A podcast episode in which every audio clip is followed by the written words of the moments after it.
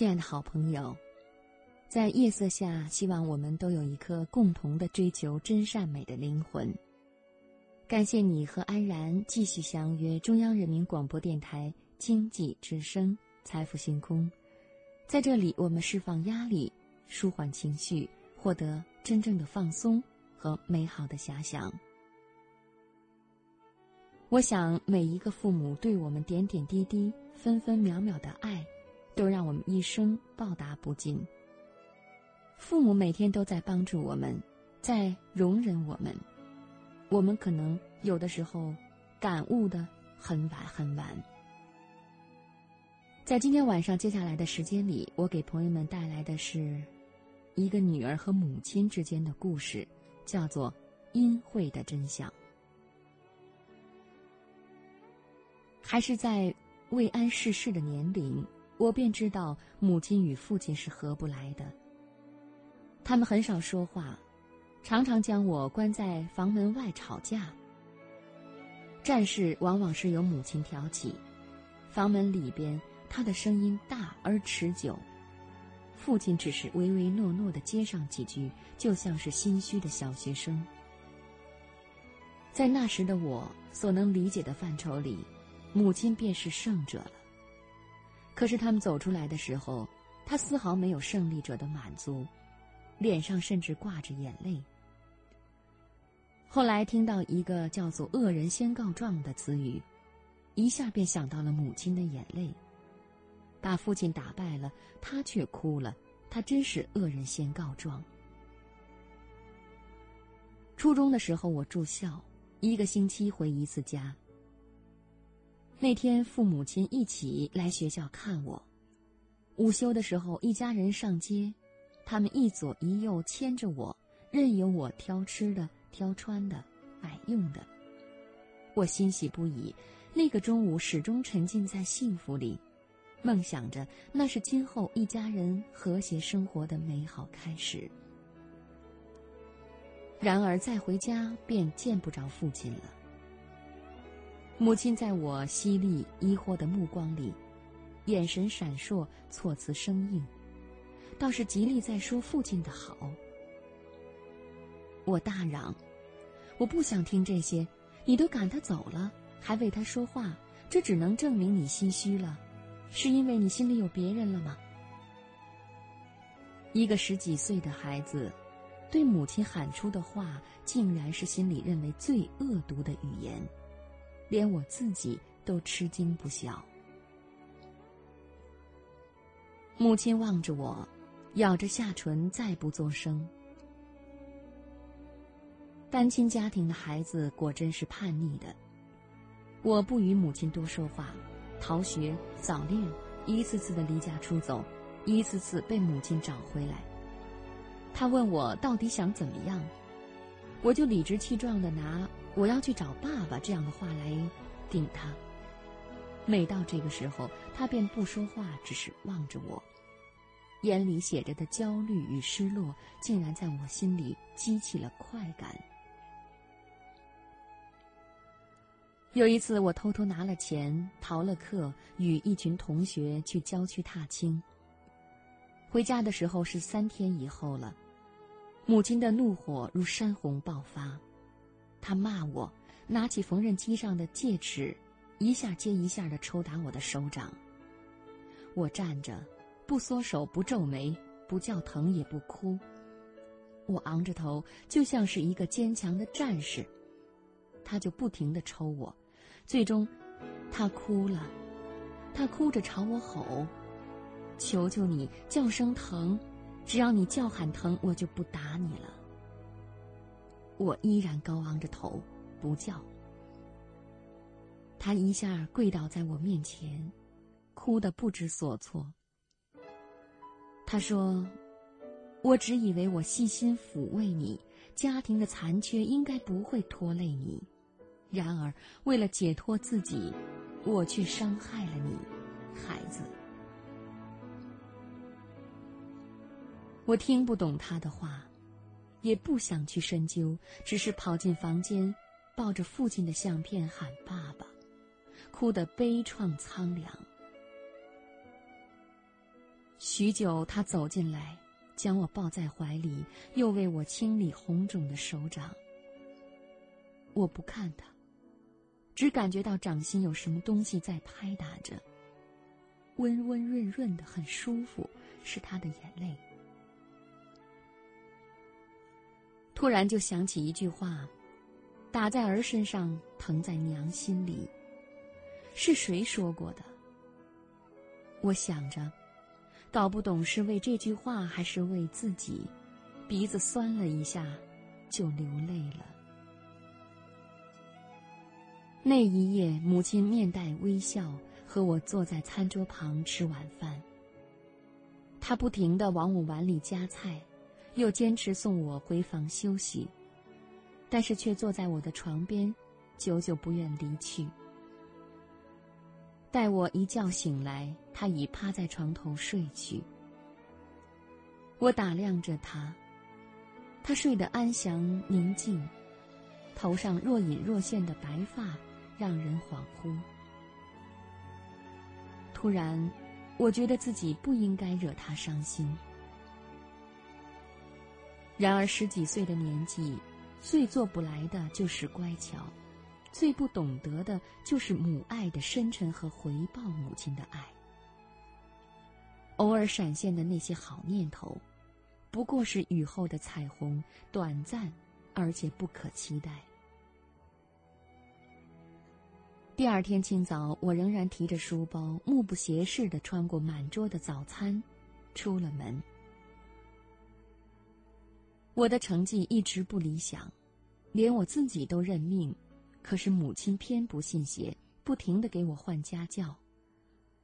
我们的经济状况并不好，他上完班给一家电子厂加工零件，是往那种棱角分明的小玻璃珠子里穿银丝，要穿一千个才赚得一块钱的活儿。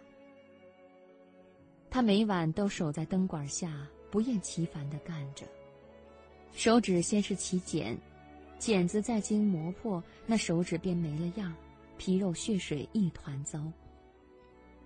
涂上酒精，用纱布缠住，他接着穿。他给我请家教，专挑名校的学子，人家开价从不还价一分。几年以后，我从当地一所三流大学毕业，我们的矛盾再次激化。我要随男友去南方，他不同意。我们谈话，决裂，再决裂。他问原因，我应了心肠说：“这一生没有爸爸，找一个长得像爸爸的男孩子，便是最大的理想。”他低下头，不再言语。其实真正的原因，我实在是不忍说出口。早在两年前，父亲便与我有了联系。这次南下。与其说是去追逐爱情，不如说是追寻一个失落太久的梦想。走的那天，母亲规劝哀求，终于暴跳如雷。最后无望的在我身后放声大哭：“你走出去就不要再回来，我不要你这不识好歹的东西。”我愣了片刻，头也不回的走了。离开母亲，很长一段时间里，我的心却被他的眼泪浸润着，缓不过气来。我才发现自己其实是深爱着他的，只是孩提时印于脑海中的恶人形象根深蒂固。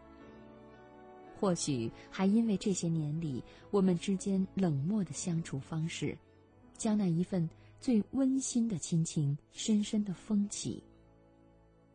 我是爱他的，我却不知。没有母亲的异乡之夜，漫漫无尽头。我裹在被子里哭泣，不停的给母亲打电话。她再也不像离别那日的浮躁了，很平静。他仿佛想明白了，我对于他，已经是一只挣脱了绳索的风筝，即使他再眷恋。如今我走了，他也只能是无望的守候下去。与父亲的相见是在他的家里。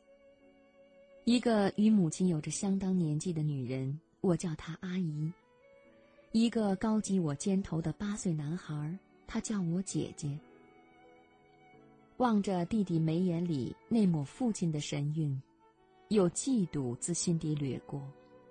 我在心里细细掐算，弟弟他八岁了，也就是说，父亲离开我的时候，弟弟就已经生根发芽了。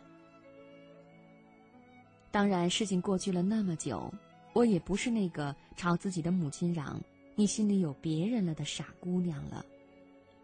对于父亲现在的生活，我是不应该有什么想法的。但是不知道为什么，感受着他们的愉悦，一边为父亲高兴，一边却是失落，为母亲鸣不平。他与父亲曾经在同一屋檐下生活了十几年。他们曾经携手走过那么多个朝朝暮暮，而如今，父亲已经拥有另一份天伦之乐。他撇下母亲而去的时候，母亲还不到四十岁。这些年里，母亲却守着成天朝他讨要爸爸的女儿，低调、晦涩。父亲意识到了，伸手过来握住我说。你在怪我吗？我想了想，微笑着说：“不会了，爸爸那个字与我，已在妈妈这些年的良苦用心下消磨殆尽。人都有抉择的权利和理由，我懂。就是妈妈，她都没有怪过你，我们祝福你。那一刻，我是泪如雨下，归心似箭呢。”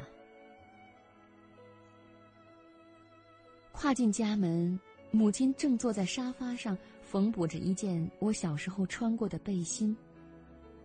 叫了一声“妈”，她有片刻的停滞，手指大概是被针头刺破了，噙在嘴里，飞快地钻进厨房。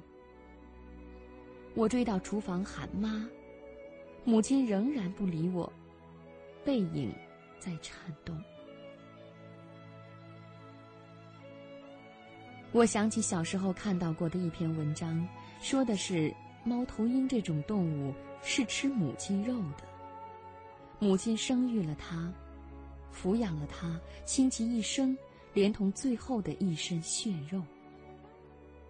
如此这么多年，我便是一只猫头鹰了。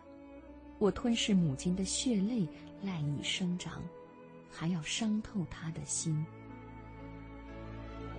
我跪倒在母亲的脚下，母亲抹着眼泪将我扶起。只有几秒钟，她的神态便恢复得极其自然，就像我们并不是一对存在芥蒂多年的母女。那天下午，我搬着小板凳，挨着母亲坐在阳台。一份久违的温情在心间袅袅升起。我终于鼓足勇气，小心翼翼的跟他聊起了爸爸。母亲却平静，全然没有常人对负心男人经久不灭的那种愤慨。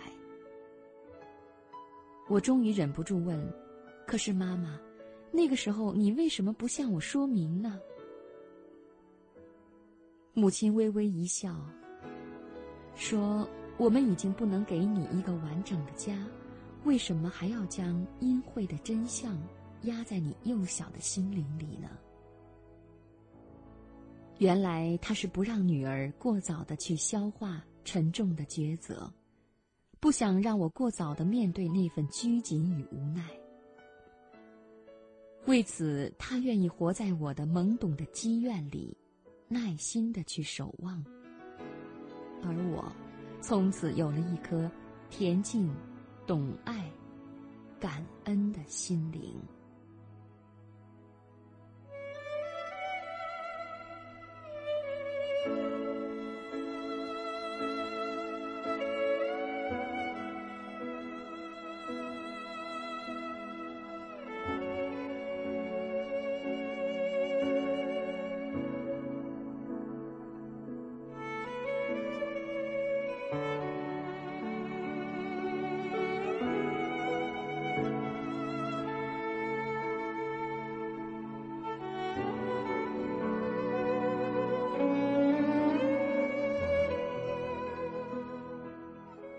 好了，亲爱的好朋友们，今晚我们的节目就在这样的一篇文字当中结束吧。